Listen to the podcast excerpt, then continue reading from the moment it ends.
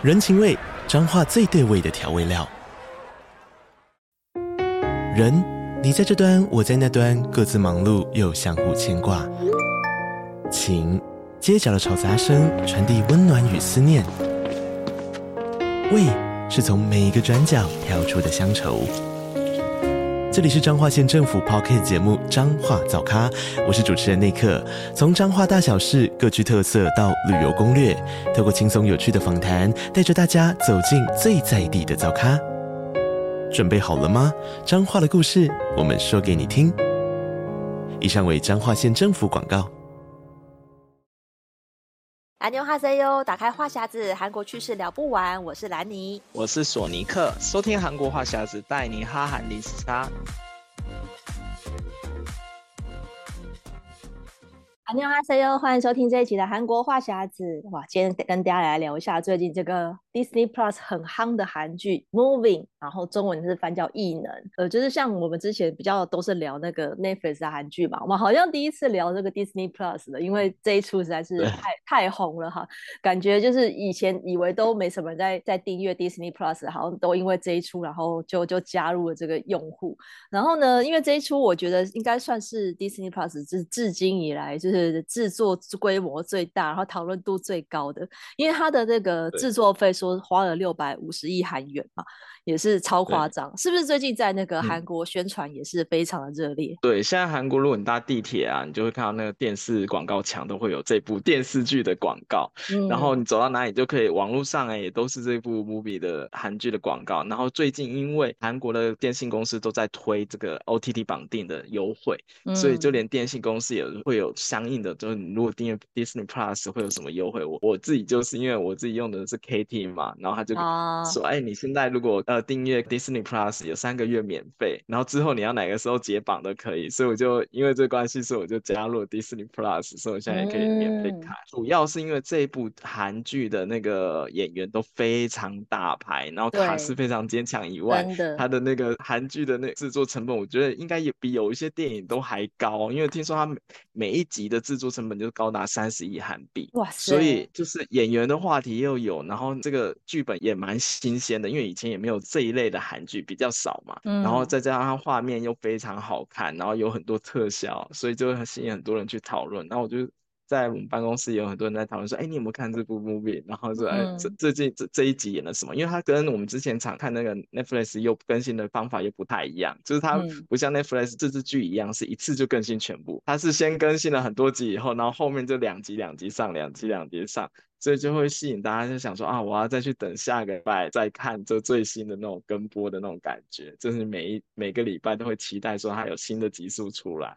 对啊、所以就是就会吸引大家都会去看，嗯、然后再上网讨论说啊，最近有什么，然后每一几集的那个故事的发展又不太一样，就是会觉得、嗯、啊，很想要继续看下去。那台湾有对这期有什么样的讨论？我是看到很多那种韩剧的粉专，全部都有讨论，然后就是。每个人都，我觉得都目前听到都是好的评价，都没有听到什么负面的。然后加上这个主角，嗯、我觉得因为像就是对啊，赵寅成跟那个就是他比较少演电视剧嘛，他离上一出那个没关系是爱情，可能有七八年左右，嗯、非常久没有在演这种小荧幕了，所以就很有话题。嗯，因为他真的都演电影，而且而且他就还是很帅啊，他每次一出场的时候，你就觉得、嗯、哇。那个帅帅度就是你就是就是觉得好帅哦，然后我像我就有同事就有看说哦，就可以他就回想说什么他以前演那个巴厘岛的日子，就说果然就是要帅到就是一定要演主角这样子，啊、对，因为就是我我觉得赵寅成算是保养的很好了，他而且他又很高嘛，嗯、他这个站出来就是玉树临风。然后韩孝周我一、嗯、我是对他比较陌生，可是我觉得蛮妙的是，因为前面七集一出来的时候，他就是一个妈妈的角色，然后就是。两个夹着那个鲨鱼夹，戴眼镜，就看起来非常的朴素。我以我其实是一度认不出来，想说啊，就是还是要说，我印象中应该是很漂亮。然后他就就是听说他演那个角色的时候也是几几乎素颜，就是把自己弄得比较没那么好看。还你但是你还是看得出来是漂亮的，只是就是他故意要。弄的就是他就是很辛苦，然后在养大这个小孩这样子。我觉得前面就是有让我也是诶蛮意外的。然后柳成龙的话，我觉得大家看到他会会心一笑，就是发现说诶他又卖 炸鸡了，所以对，这个就跟之前电影那个《机不可失》，就马上会拉回那个画面，就觉得很有。只要有看过《机不可失》的人，看到那一幕一定会笑出来，就是怎么又在卖炸鸡，就觉得超适合他的。然后前面，因为前面他他们就是前面七集，因为就是呃都在演第二代的故事，比较没有在在讲大人的背景，嗯、是后面开始才演到就是呃这个爸妈这一辈他们之前的故事嘛。然后我就觉得说，其实。后面虽然等得很辛苦的，而且一次才两集而已，可是你就会发现他这个剧本很很细腻。我觉得他的那个故事虽然后面 tempo 比较慢，可是他很仔细的在演他们的心境跟。他这个人人格的养成，就是你会发现说，哦，原来他为什么后来会变成这样，是因为前面经历了什么事情。因为刘成龙他就是卖那个炸鸡，我就想，我本来还是想说，还是是他以前就是年轻的时候也也有什么，因为跟炸鸡发生什么事情，但是哎。结果好像是没有，我觉得只是我在想，是不是编剧想要呼应那个机不可失，才让他卖炸鸡。不过就是这个美食，当然就是我，我觉得，因为就像我们之前聊过嘛，就是他他在韩国感觉就随便人都可以开炸鸡店。就 是一个就有很容易糊口的方式哦，就跟之前台湾以前一样，就说啊，如果真的做工作做不下去，你就去卖盐酥鸡的感觉。在韩国，这卖通大也是蛮普遍的一个职业，就你在路上都可以卖看到有有人在卖炸鸡、卖通大。哦、对，然后他们的炸鸡店，我刚才在跟兰妮讲说，韩国的炸鸡店有分，主要分了两种，一种是通档，就是这种比较传统式的炸鸡；另外一种就是 chicken，就是比较大家常看到那种连锁店，什么桥村炸鸡。对对对对对，我就感觉这两种的炸鸡，其实呃口感上跟价格上，还有就是整个品质上，你就感觉到有明显的差异。嗯，但是通达就是真的比较传统，但它有个特色就是它价格真的很便宜。就是大家如果仔细看那个价目表，就会发现，哎、哦，它那个炸鸡跟我们自己自己在外面叫有品牌的炸鸡的那个价格也是差蛮多。因为大概像以前那种传统的通达，你吃一只鸡大概才一万出头吧。或是甚至一万块就可以搞买到一只炸通达，就是台币两百多块就有了。对对对对对对对，嗯、所以价钱会蛮经济实惠。所以一般韩住在韩国的韩国人，他们想要省钱的话，想要吃炸鸡，他们会去买这种传统的炸鸡店的炸鸡吃。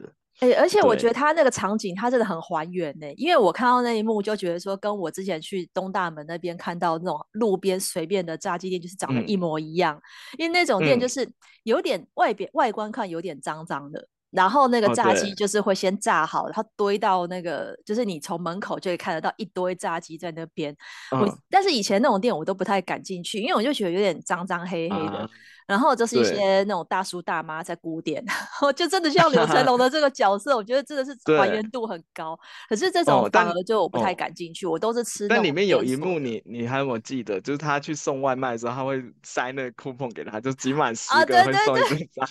这真的是韩国炸鸡的那个很招牌，就是真的就是你去送就点外卖啊，或者就是他弄外卖员来的时候都会给你一个 coupon，集点，哎，集满十点就可以。有的是换乔村之前比较小，其实集满十个只能换薯条，大部分最早是满集满十个就可以换一只炸鸡免费，就最多的是这样。然后大家如果在韩国点那个炸鸡外卖的时候特别注意，因为有些外卖员会想说看你是外国人，他就自己偷偷把那个 coupon 拿走。哦，真的耶。哇，然后他自己真的就有些外卖员 对，他就自己集，真的有些会这样，哦、所以大家如果要发现，哎、哦，你自己少了 coupon，你要记得跟那个外卖员要。有些他就想说，反正你外国人只拿一次就，就是不给你。对，因为我们以前做酒店的那个前台，就是会收集很多那个 coupon，然后就可以免费吃炸鸡。因为很多外国客人他会想说，哎，这用不到，那我就给你吧，这样子。对对对。就就有一个很温馨的一个记忆，就常常就有免费的炸鸡可以吃。所以我对那个 coupon 特特别有感觉。对，你看到那一幕，对，很有印 象。对，然后我也觉得，就是他们就是韩国这种炸鸡店那种 coupon 几点的那种文化，还有他们外卖几点，因为以前中国餐厅也会有这种几点的东西，就是集集点呢。你就可以换个免费的炸酱面之类，我觉得这个还蛮有特色。台湾的外卖好像比较少有那种几点的服务，对不对？现在好像几乎没有了。现在现在这种，比如说那种外送披萨或是外送炸鸡，就是就是直接送给你，但是没有另外的优惠了。他他多送你一个可乐都已经算是那个 service 的优惠，但是就没有在极点了。啊、对，所以我觉得韩国这个这个蛮有趣，因为他也在里面有演出来这样子。然后就是聊到美食，有另外一个也很让人家越看越饿的，就是那个炸猪排，因为前面就是演韩孝周他们家就是。做那个卖这个南山炸猪排，然后这个故事大概到后面就会有一点铺陈，就知道为什么会开了，我们就先不爆雷。可是，在讲到这个炸猪排，嗯、我那时候也是觉得说，为什么叫南山炸猪排？是是南山特别有名，还是什么？嗯、那其实索尼克又说，其实是在首尔塔那边有很多这个炸猪排店，对不对？因为首尔塔在南山上面嘛，然后以前的韩国情侣约会通常会想要去首尔塔那边看个夜景啊，啊或者是看个什么市市景，然后。下来下山了以后就觉得肚子饿，然后年轻人就会想说啊，我们要去吃下比较。那个时候炸猪排真的很红，所以一般年轻情侣都会去找炸猪排去吃。然后所以很多人一想到南山就会想到。炸猪排好吃，就是会有、嗯、有这个观念在一起。对对对，对，嗯、所以所以很多店叫南山炸猪排，但是不不，它不一定开在南山山脚上，只是因为大家想到啊，炸猪排好最好吃的地方就在南山，因为约会去哪里吃东西，你都会觉得很好吃嘛，哦、对不对？对，所以南山炸猪排这这个就很有名，就你想到南山就会想到炸猪排，想到炸猪排你就想啊，我要去南山吃。所以就、oh. 就造成很多人就想啊，把南山跟炸猪排绑在一起。所以我猜为什么主角啊啊他妈妈开的那个店会取名叫南山炸猪排，也是这个原因。对，对我那时候想说，他地点又不在南山，为什么叫南山？就是我我那时候有怀疑过一下，就是哦，对，那原来就是这样。如果对韩国人来讲，那是一个记忆中的美食。而且你没有发现，它只卖一样产品。但是它它就是植物牌只有大跟小，因为韩国就是那个比较大分量那种巨无霸，台湾可能会叫什么巨无霸猪排，嗯、然后在韩国就是用王来形容，王东嘎子就是巨无霸猪排，啊、就是最大份。对对对，而且那个它的那个炸猪排是韩式的，它不是日式的炸猪排。对，因为好像很多其实还有很多台湾人去韩国玩的时候，如果只是观光客停留几天，都不会把炸猪排列为必吃的。一个韩式料理，嗯、就会觉得那是日本料理。嗯、可是其实就是日式炸猪排跟韩式炸猪排，我觉得很类似，但是吃起来、嗯、它的吃法跟做法其实是不太一样的。因为在韩国来讲，嗯、这种那种东咖子其实比较像是一个家常料理，就是你在那种就社区里面那种洞内食堂也可以吃得到，可能台币也是一两百块，就就随便其实就可以吃得到。可是它会，我我印象中就是我觉得它淋那个酱，我都觉得蛮咸的。就是，而且就是一点点沙拉配菜而已嘛，然后有一个饭，对就是，但是就是我觉得吃起来是蛮单调的。嗯、就是我我吃过几次，就是以前跟同事中午去吃，嗯、就是我就觉得。好好单调哦，就是只有吃那个那个那个猪排一个一个味道。可是在，在、嗯、就是在韩国来讲，好像就是还蛮蛮对韩国人还蛮爱的，对，还蛮喜欢吃这样的。我觉得在对对韩国人的意义来讲，好像那个炸猪排就是一个跟豆腐锅啊，跟那个跟拌饭、跟大酱汤，就是同样 label 的东西，就是很庶民的美食。但是如果是日式炸猪排，嗯、通常是比较贵，而且可能会价格差了两倍以上的那一种。因为因为以前我住的那一栋 office 就是在我们公司附近嘛，然后我家楼下二楼就有一个银座炸猪排，嗯、就是很明显就是日本、啊、日式的，日式的，而且它真的蛮贵，嗯、它一份就是要一万五韩币左右。哇！然后以前我们同事就是偶尔就是比较比较大家比较奢侈一点，会去吃那个日式猪排当中餐。然后他们就说：“嗯、哦，我们要去那个兰兰尼家的兰尼家那边吃炸猪排了，因为他们就知道我就住在楼上。”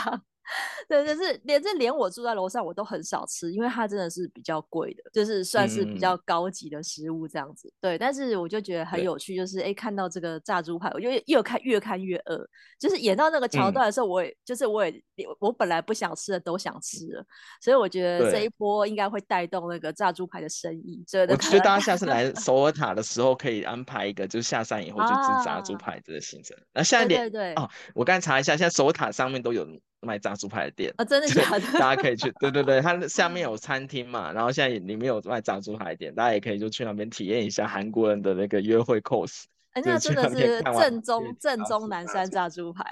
对对对对对对，可以吃一下。嗯，对啊，然后这个剧里面就是还有一些比较特特别的文化，就是比如说，因为那个呃，大家如果看到后面会演到，就是柳成龙他年轻的时候，他是有一段时间。住在那个汽车旅馆里面，然后是呃几乎就是常住在那边，他没有另外租房子。嗯、这个可能大家比较难想象，就是哎，为什么不去租房子，然后要住在汽车旅馆？因为索尼克也有遇到这样子的例子。哦、对，因为我我之前也在旅宿业嘛，然后之前有经历到 Corona，还有像 MERS 之类的那种疫情的关系，就有一阵子都是没有外国观光客。然后那时候为了要赚钱，嗯、所以公司就把一些店，然后也开成可以接受常住客。然后就发现那些会去找这些旅馆做常住的那些客人，他们真的是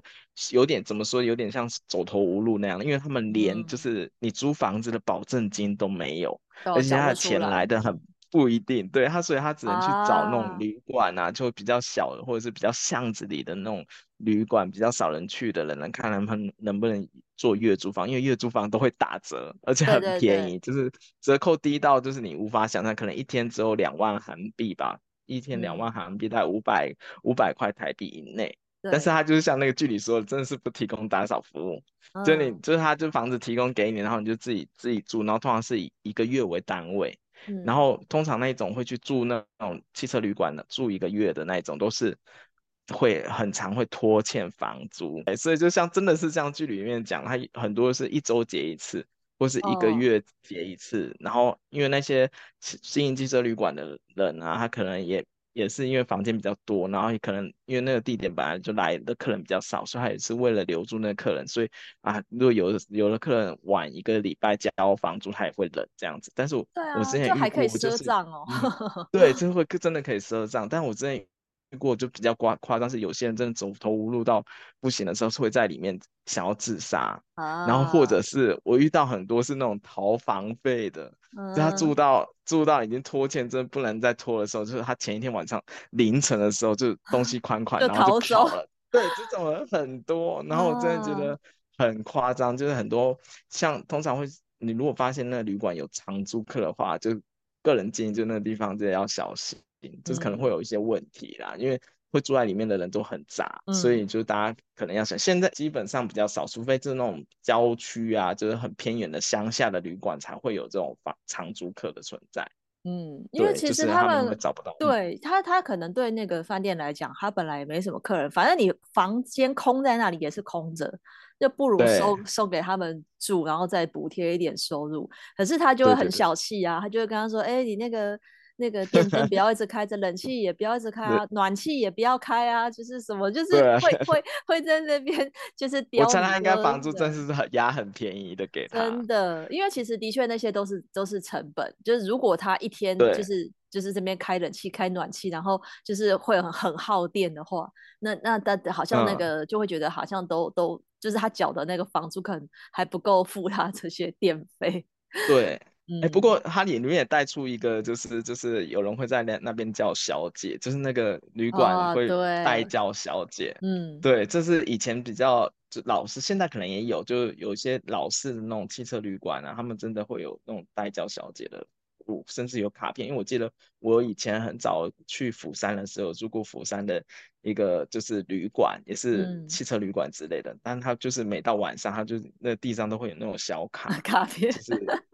对对对。然后有些是你直接你问那个前台，然后他前台就只他都会有特定合作，啊、会帮你，有点像剧里的那种感觉。但不过剧里里里面的那个咖啡小姐的职业，我也是第一次看到，可能是那个时代才有的一个。产业吧，我想对，因为因为其实他演的那个时空背景，大概好像是一九九几年吧，就是比较比较早以前。然后我在就是我也看到有人在讨论，就是说，哎，像台湾早年就是有那种呃做做这种服务的，就是我们台湾是叫茶室，嗯，那叫摸摸茶吗？对，摸摸茶，哦、对，就是台湾是叫茶室，哦、然后韩国就是咖啡。我想说，哇，果然是就是不同的。这种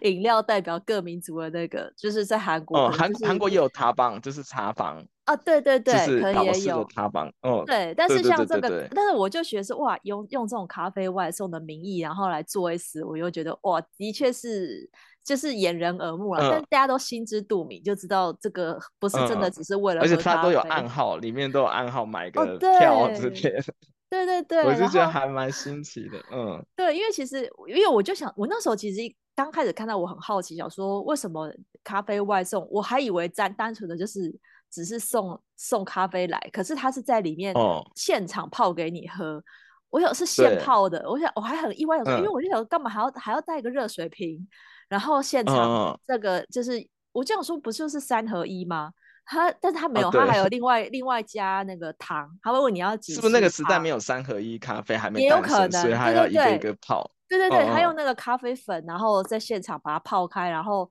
再加，因为你会发现他不是那个连那个国安部里面的那个长官，他的咖啡也是现泡的。他、嗯、说奇怪为什么你们都喜欢喝现泡的咖啡，然后还要就是哦，还是加那个方糖？我说天哪，我我不知道几百年没有看过有人加方糖了，那个真的是很很古早味。嗯、对，哦、然后就对，我觉得嗯，加了这个桥段是还、嗯、也还蛮有趣的一个部分。嗯，对。然后我突然想到，像那个卖咖啡啊，如果你去那种传统市场，到现在还是有看到看到有人就是有。大妈会推着那个小车在卖咖啡，有的冷咖啡，它是真的是用三合一去泡的，然后他一杯就很便宜，然后就是可能五百块韩币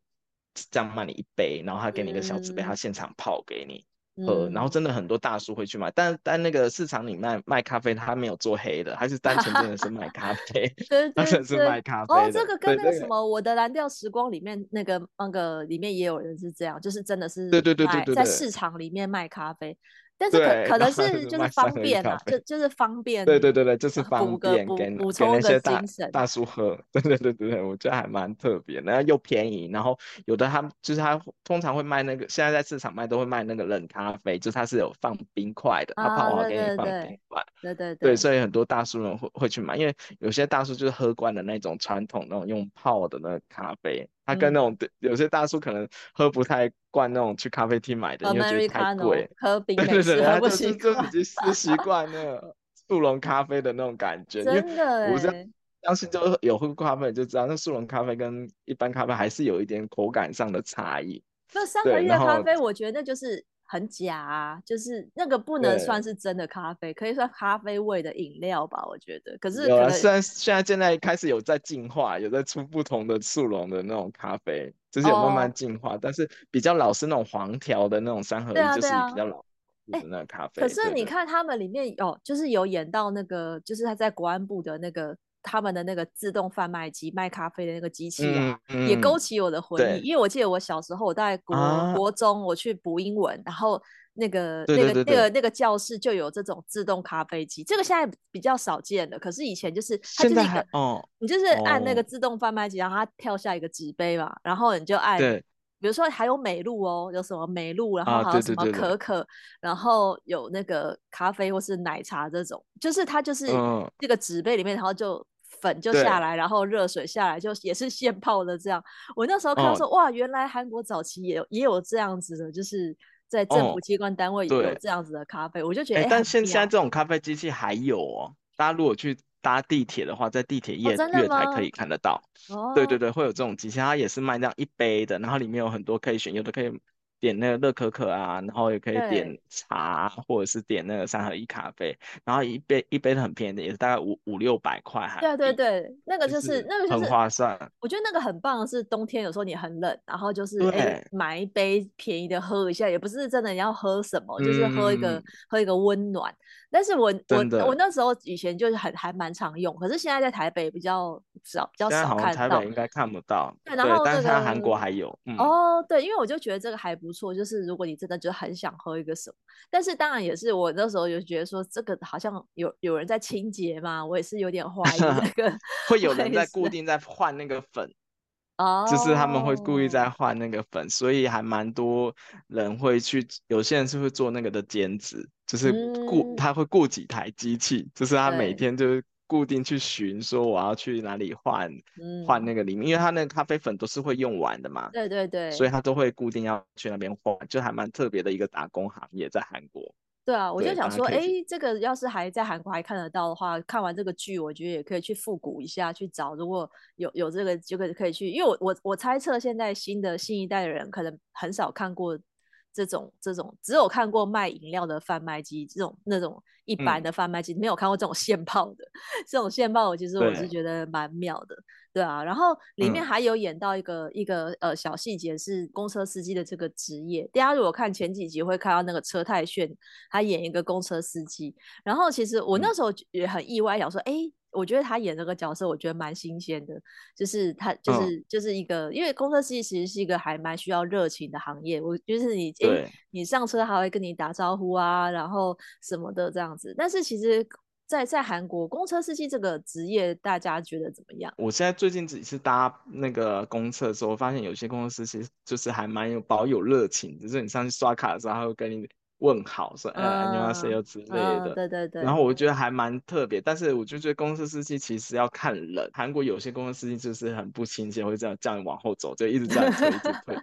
或者之类。然后还有还有个就比较让我印象深的，就韩国公司司机会开到一半，然后就停在路边，他可能去上厕所去买饮料，嗯、然后会突然说，哎，现在人现在车是要开了还是不开了？就是会有这种错觉。因为，嗯、但也也想想也是，因为公车韩国公车的路线很长，对，你总不可能叫他憋憋尿憋了一个多小时都不去上吧？所以有时候就韩国人都已经习惯了，就假如说公车临时停在路边，然后司机跑下去上厕所，就是他他们也就就是习惯了，就坐在那边当做什么事都没发生，等那个司机回来。嗯、台湾也是这样吗？台湾公车司机也是会就是随就停，然后去上厕所买东西这样。我遇到我遇过的情况是，公车司机会故意开到那个加油站。他会到加油站那边再去上加油站的，啊、因为加油站都有厕所，所以他会到加油站附近再停，嗯、然后还会先跟大家说：“哦，我下去就是上个厕所。”然后大家就会就只能等嘛，嗯、就还好不是在、嗯、还好不都我都不是在赶时间的时候遇到，要不然你可能会觉得说：“天哪，我就赶时间了，然后还要司机不知道要去上多久那种感觉。”对，但是因为就是我我觉得也是因为台湾的有些公车路线以前还会分到三段票，就从新。台北市开到新北市，其实一趟也是大概要一两个小时，所以我觉得其实公车司机也蛮辛苦的，嗯、因为他们等于你就是整天就在那边开车，好像也没有什么休息时间。嗯、但是呃，我是看到，其实像那个嗯，韩国最近因为公车司机有一些那种缺工，然后加上那个公车的业者又亏损，嗯、所以导致他们现在就是很多还那个减减班次啊，或是有些。有些有些公车路线干脆就停驶了，嗯、对，就变成很不方便。啊、嗯，哦，那跟韩国也也类似，因为韩国之前很常传新闻，就是有一些的可能是比较市郊的一些路线，然后因为营运亏损，所以不停不开了，嗯、所以那时候就会有那些居民就出来抗议，就说：“哎，你这样子我们怎么上下班？因为很多人人就是上下班要靠那条巴士路线到首尔。”但是那条路线的客运就突然宣布说，我们真的真的是没有办法营运这条路线，就不开了，然后就会有一些新闻出来这样子，然后就大家就会想说，那为什么政府能不能再多补助一点啊？怎样怎样怎样，就是会有一些新闻就是会会出来这样。对，而且大家如果到韩国会发现有一种是一般是蓝色的公车嘛，嗯、然后有一种绿色那种小小小型的巴小巴那种的社区巴士，那个是马尔 bus，然后那个就是比较。那个还那个还比较便宜，我记得那时候好像票价才九百韩元吧，就是比一般的公车要便宜。好像它的路线就是只有在那个社区那种接驳车的感觉，嗯、但那个现在也是比较少，对对对，比较少。而且你如果发现有些比较偏一点的乡镇，他们可能公车的那个车间隔会拉很长，可能三个小时才一班，两个小时才一班。以前济州岛还是一个小时一班呢、欸，嗯、就是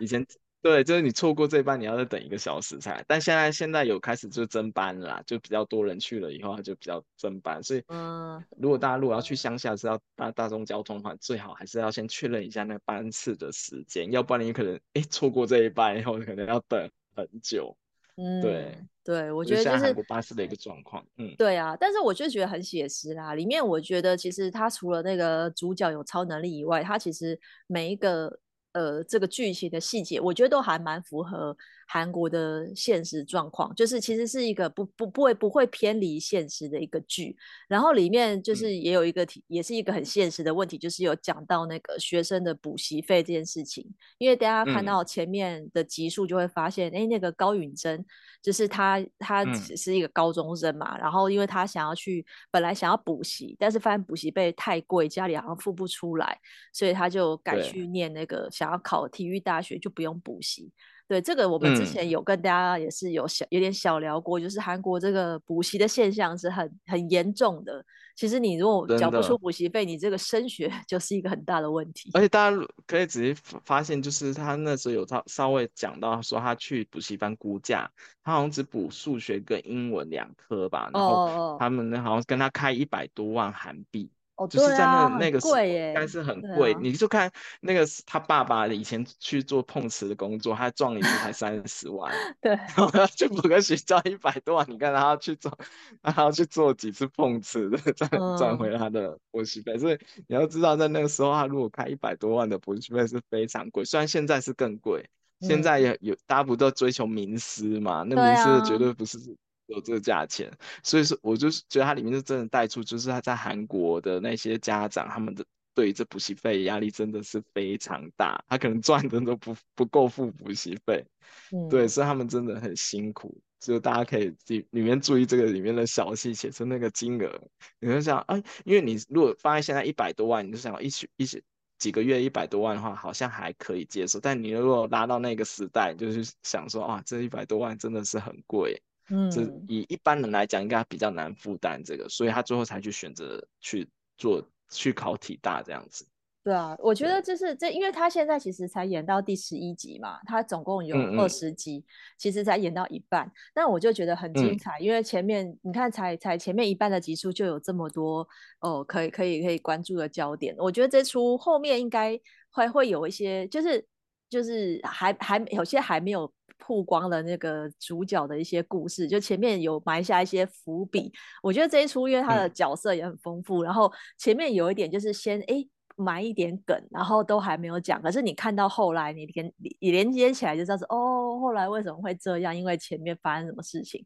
我觉得还蛮期待，就是他后面的的这个进行。对，这是但是等于说、嗯、哇，全部看完也还要再至少要再一个月吧。就是有有有点心急，我听说好像是到九月二十号那一周会是最后最后几集，因为最后一周好像会连连上三集，我看新闻出来哦，对，所以会到九月二十号会会会结束。二十号，因为我我因为我发现他这个这一出韩剧也是他的每一集